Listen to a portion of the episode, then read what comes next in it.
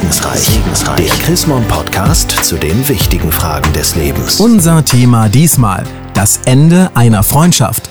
Darüber sprechen wir mit der Münchner Regionalbischöfin Susanne Breit-Kessler. Ein Freund, ein guter Freund, das ist das Beste, was es gibt auf der Welt. So heißt es in einem alten Schlager. Frau Breit-Kessler.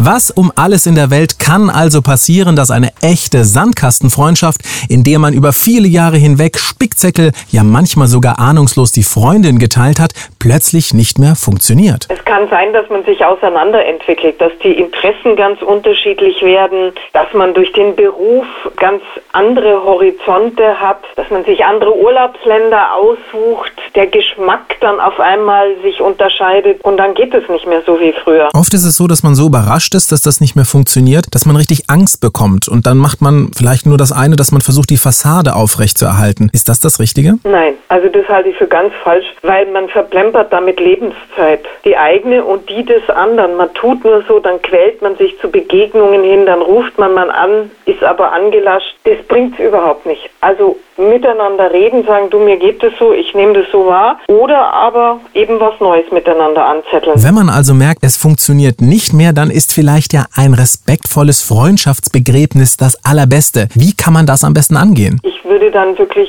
versuchen, den Mumm zu haben, zu sagen, du lass mal's gut sein, das geht nicht mehr zusammen, das passt nicht mehr. Ich wünsche dir alles, alles Liebe für dein weiteres Leben und vielleicht sehen wir uns irgendwann mal wieder. Das ist ja gar nicht so einfach zu sagen, lassen wir es gut sein. Wie stelle ich das gut an? Also ich würde mich dann mit dem Freund oder der Freundin nochmal treffen und sagen, ich muss was Wichtiges mit dir besprechen. Ich sehe da keinen Sinn mehr in dieser Freundschaft. Ich will mich aber mit Respekt und mit Achtung von dir verabschieden.